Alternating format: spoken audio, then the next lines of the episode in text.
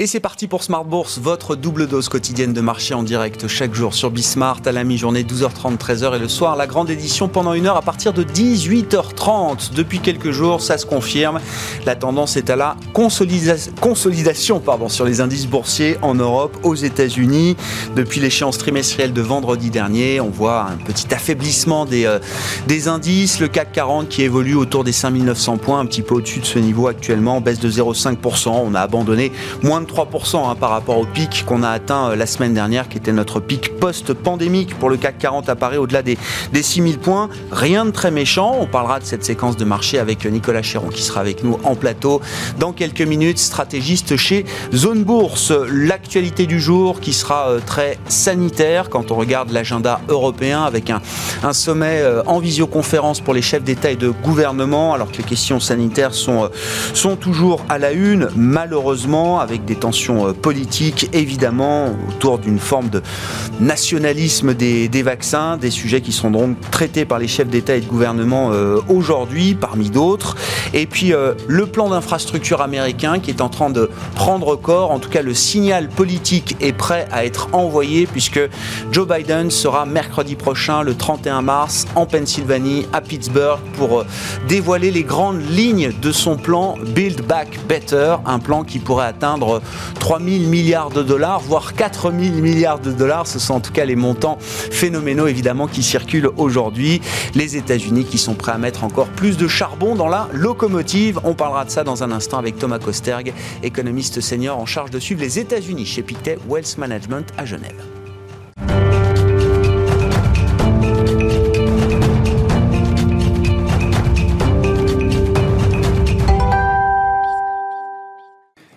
Un point sur les euh, marchés à mi-séance en Europe. La tendance est à la consolidation des indices. Et c'est Alix Nguyen qui est avec nous pour les infos clés du jour depuis la salle de marché de Bourse Directe. La tendance est toujours dans le rouge à la mi-journée, alors que le spectre d'une troisième vague ainsi que la lenteur de la stratégie vaccinale européenne sont toujours au centre des discussions. Le retour à la normale au mois d'avril, qui semblait encore un objectif réalisable il y a quelques semaines, s'éloigne de plus en plus à mesure que les pays d'Europe font face à une recrudescence de cas de Covid-19, une recrudescence qui renforce les mesures de restriction et éloigne à son tour l'espoir d'une franche reprise économique prochainement. Dans ce contexte, l'Union européenne tente de durcir le ton afin d'accélérer accélérer sa stratégie vaccinale. La Commission européenne menace en effet de bloquer les exportations euh, de doses du vaccin AstraZeneca en direction du Royaume-Uni si le groupe suédo-britannique ne respecte pas ses engagements de livraison vis-à-vis de l'Union européenne. Un blocage qui sera débattu aujourd'hui et demain entre les différents chefs d'État et de gouvernement au sein de l'Union européenne. La France et l'Allemagne ont déjà fait part de leur soutien à une telle initiative, tandis que d'autres voix euh, s'élèvent contre euh, cette, ce projet, à l'instar du Premier ministre irlandais qui estime que si de telles mesures étaient mises en œuvre, rien n'empêcherait euh, que l'Union européenne soit à son tour victime d'un tel blocage sur d'autres médicaments. En attendant, Londres et Bruxelles tentent depuis 24 heures euh, de trouver une issue favorable à tous afin que la stratégie de vaccination européenne puisse s'accélérer sans que cela euh, en coûte à la stratégie britannique. En ce qui concerne le vaccin euh, AstraZeneca en lui-même, euh, lui aussi a connu de nombreux rebondissements. Il a d'abord alimenté les craintes d'effets euh, secondaires avant de voir son efficacité réaffirmée à 79%. Puis un panel d'experts a mis en doute la fraîcheur des données utilisées.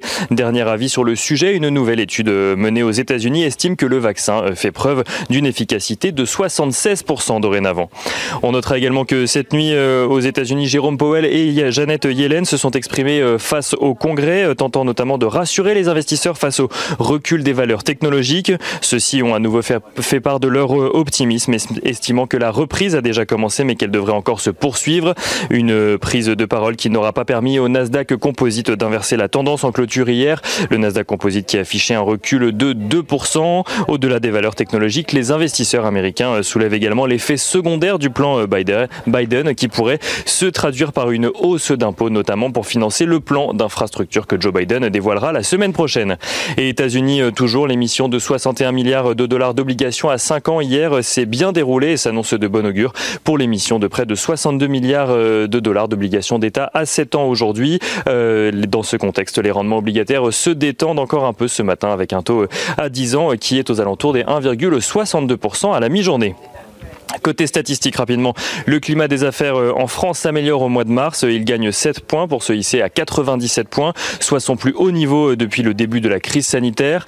Un niveau à relativiser cependant euh, par le fait que la majorité des données collectées par l'INSEE l'ont été avant la mise en place de nouvelles restrictions sanitaires. Du côté des valeurs à présent, Voltalia annonce une croissance de son bénéfice net à près de 8 millions d'euros sur l'année 2020 contre 4,6 millions d'euros en 2019. Le groupe confirme ses objectifs pour l'année en cours. Et on notera également que Covea, le groupe qui rassemble la MAF, mais également MMA et GMF, a déposé une plainte auprès du parquet national financier contre Denis Kessler, le PDG du réassureur Score, dont Covea détient 8%. Une plainte pour manipulation de cours et abus de biens sociaux alors que les deux groupes d'assurance s'opposent depuis 2018. Un conflit euh, qui est né alors que Score a rejeté la proposition de rachat par Covea pour un montant de 8 milliards d'euros. Dans sa plainte, Covea vise un programme de rachat d'actions euh, réalisé par Score fin 2018 pour 195 millions d'euros qui, selon Covea, aurait soutenu artificiellement le cours de l'action Score. Mais euh, dans le viseur de Covea également des frais d'avocat jugés excessifs pour se prémunir de l'offre de rachat en question. Et on finit euh, par regarder rapidement les plus fortes hausses et les plus fortes baisses à la mi-journée sur le CAC 40. Les plus fortes hausses sont signées Publicis, Carrefour ou encore L'Oréal, tandis que les plus fortes baisses sont signées ArcelorMittal, Unibail Rodamco Westfield ou encore Safran. Nicolas Pagnès qui nous accompagne en fil rouge euh, sur Bismart tout au long de la journée depuis la salle de marché de Bourse Directe.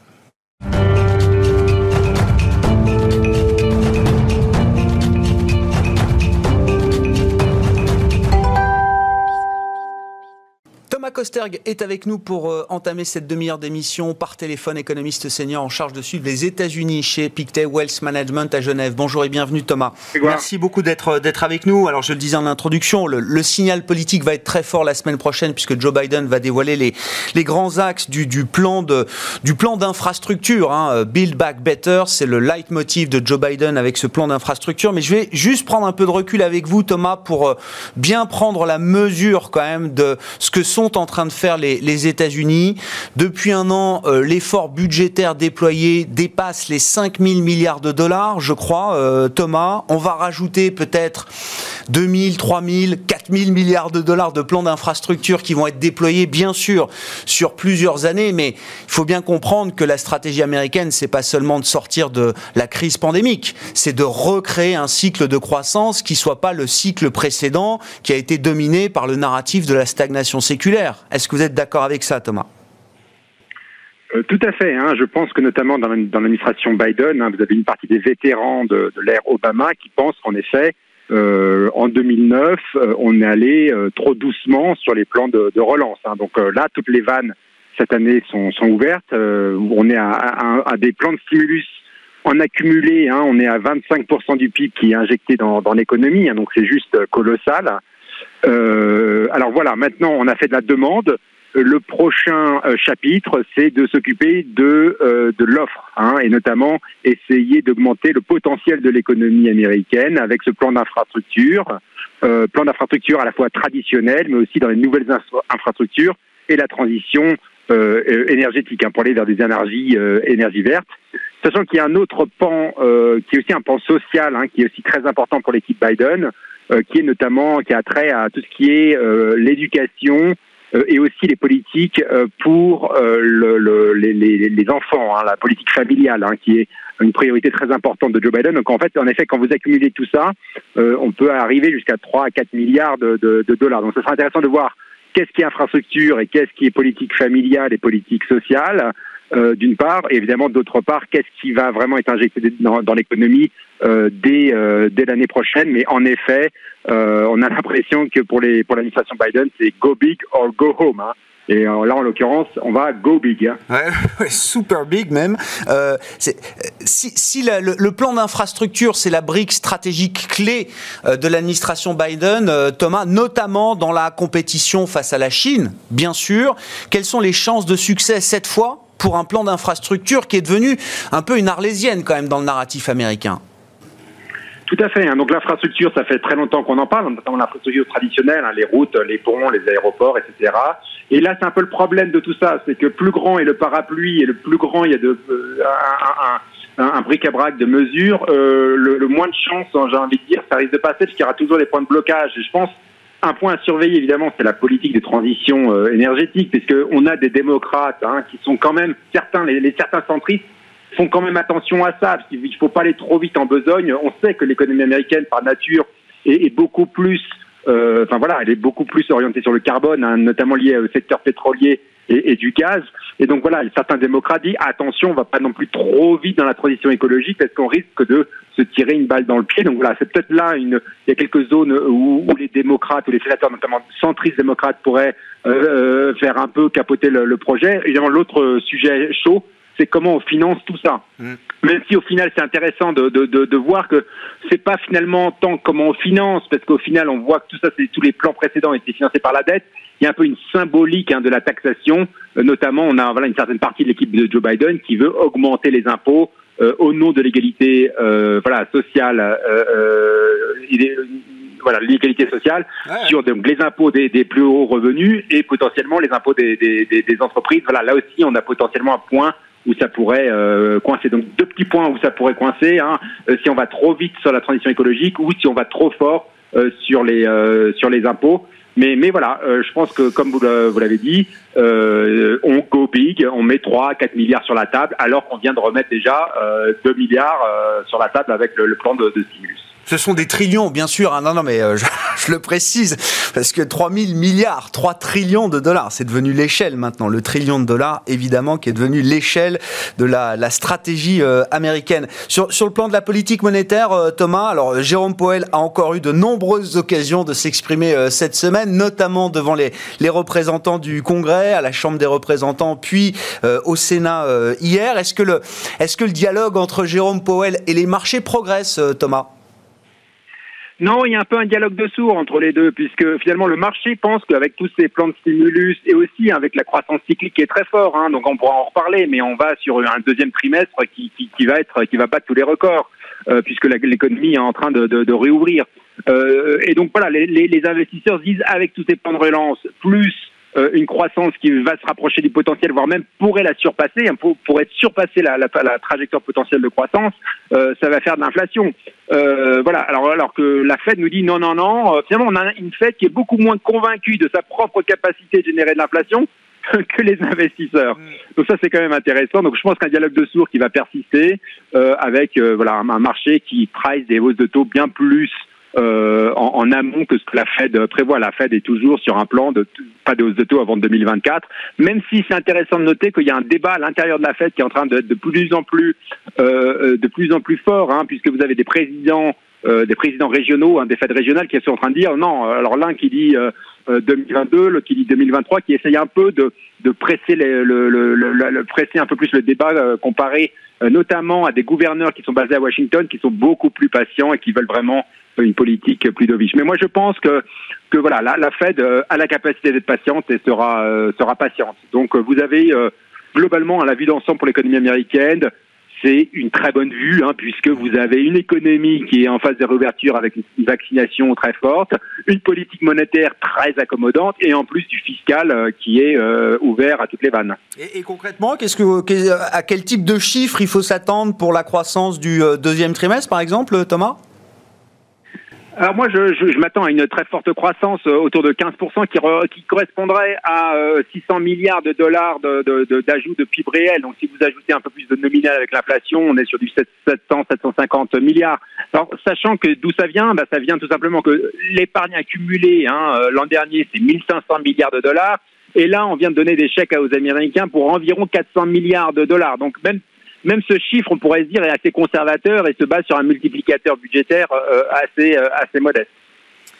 Bon, et un, mot quand même peut-être de la, reprise de contact qu'il y a eu entre les États-Unis et la Chine ces derniers jours avec la nouvelle administration euh, Biden. Euh, Thomas, on peut imaginer que si l'Amérique se sent à nouveau en, grande confiance avec une pandémie euh, qui appartient désormais au, passé, entre guillemets, l'affrontement va reprendre, l'affrontement va reprendre de manière musclée. Ça a été un risque dominant pendant toute la période de, Trump, du mandat de, de Donald Trump pour les investisseurs et pour les marchés. Est-ce que ce risque US China est en train de revenir sur le devant de la scène, Thomas Oui, alors point numéro un, c'est sûr que la relation euh, sino-américaine euh, ne s'améliore pas avec Joe Biden, voire même on pourrait dire que c'est euh, tout aussi dur, voire même plus dur.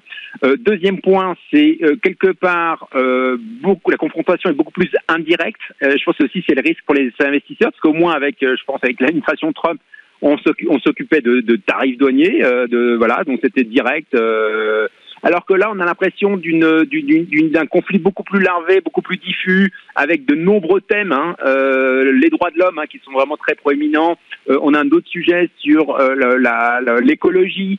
on a un dernier sujet, aussi sur le commerce hein, qui, revient sur ensuite l'histoire des, subventions aux, entités, enfin aux entreprises d'État chinoises. donc il y a plein de sujets qui fait que euh, c'est difficile de voir euh, voilà une, embellie de la, relation, même si je pense qu'à court terme, euh, il devrait pas, il devrait pas se passer grand chose dans le sens où voilà, les États-Unis sont plutôt dans une phase où ils essaient de chercher des partenaires pour essayer de faire un front commun contre, le, contre la Chine. C'est intéressant, Thomas, on pourra conclure là-dessus, mais beaucoup estimaient, et c'était un discours qu'on entendait, y compris sur ce plateau, hein, avec Joe Biden, oui, l'affrontement avec la Chine va continuer, mais la, stratégie de Biden sera beaucoup plus prévisible ou prédictible. Voilà ce que j'entendais. Finalement, euh, au, regard des, premières reprises de contact et de la, de la situation US-China aujourd'hui, c'est pas évident que ce soit beaucoup plus prédictible. Tout à fait, exactement. Moi, je pense que même c'est l'inverse. J'ai envie quasiment de dire qu'avec Donald Trump, c'était un peu plus prévisible. On savait à quoi, s'attendre. Euh, c'était du focus sur les, les, les tarifs douaniers euh, qui ont été mis en place. Euh, voilà. Alors qu'avec Joe Biden, c'est en effet un peu plus diffus et avec le risque que ça s'enlise hein, quelque part. Merci beaucoup Thomas. Merci pour vos remarques du jour sur l'actualité américaine. Thomas Kosterg, économiste senior US chez Pictet Wealth Management à Genève.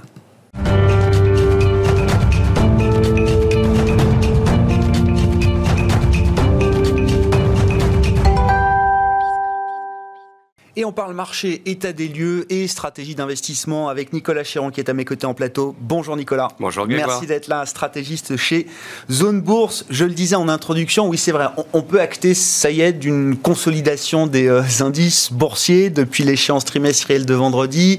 Le CAC a abandonné euh, les 6000 points, on est à 5900 points au moment où on se parle. On peut trouver toutes les euh, explications, tous les prétextes possibles. Il y en a une quand même qui est très importante à ne pas oublier, euh, Nicolas, c'est que ça fait euh, depuis novembre que le marché est dans un, run spectaculaire. Oui, on pourrait, euh, on, peut tourner les choses dans, tous les sens. Alors on peut regarder par exemple la capitalisation boursière mondiale. Elle était à 65 000 milliards en plein Covid. On a dépassé les 100 000 milliards, on est même allé chercher les 110 000 milliards et on a même dépassé, ce qui est rare dans l'histoire, le niveau de PIB mondial.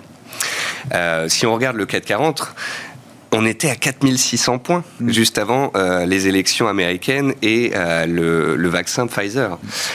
donc on a gagné plus de 30% en quasi ligne droite. Il n'y a qu'à regarder sur les dernières semaines, le Dow Jones en l'espace de deux semaines a gagné 9%. Mm. Donc bah, c'est un peu comme le, corps humain, comme un coureur. Il y a un moment donné, il faut respirer. C'est physique. C'est physique. On a besoin de respirer. Et j'aime bien parce que ces phases de respiration, et il n'y a rien de méchant euh, pour l'instant, c'est toujours un bon moment pour se poser des, questions un peu euh, fondamentales, notamment sur les, niveaux de prix qui ont été atteints par les, euh, les marchés boursiers, Nicolas. Comment vous regardez la situation?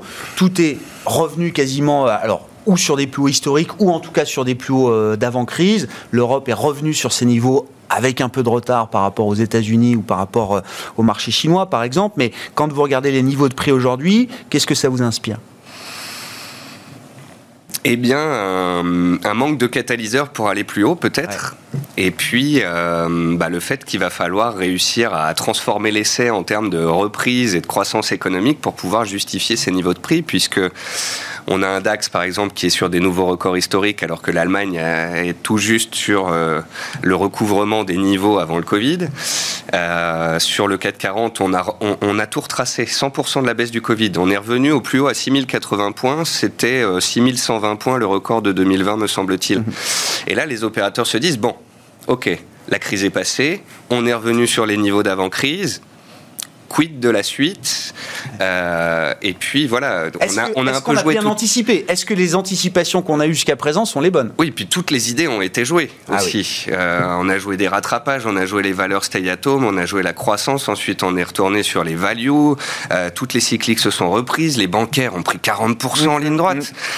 Euh, même Orange a rebondi 10% ces, ces, trois dernières semaines. retrouver un peu d'intérêt. donc, euh, donc, voilà, on a l'impression que toutes les idées ont un peu été jouées. Alors est-ce qu'elles ont été surjouées euh, ou sous-jouées? Je pense que bon, quand même, on a, on a été chercher du potentiel sur toutes les valeurs. Et là, les investisseurs se disent bon on va prendre un peu des bénéfices. Euh, on le voit, hein, il n'y a pas de panique, il n'y a pas de hausse de la volatilité forte. C'est un, dérapage contrôlé, comme, mhm. euh, comme j'aime à l'appeler. C'est voilà, c'est des prises de bénéfices graduelles. On manque de catalyseurs. On attend peut-être le plan de l'administration américaine dont vous parliez il y a quelques instants. Et euh, bah, stand-by pour le moment. Non, mais ce qui, est frappant, on en discutait avec Thomas, bon, qui nous dit on va avoir des, trimestres de croissance à plus de, 10-15%. Alors, rythme annualisé aux États-Unis, hein, toujours, attention, il faut avoir ça en tête dans la, mesure de la croissance euh, américaine.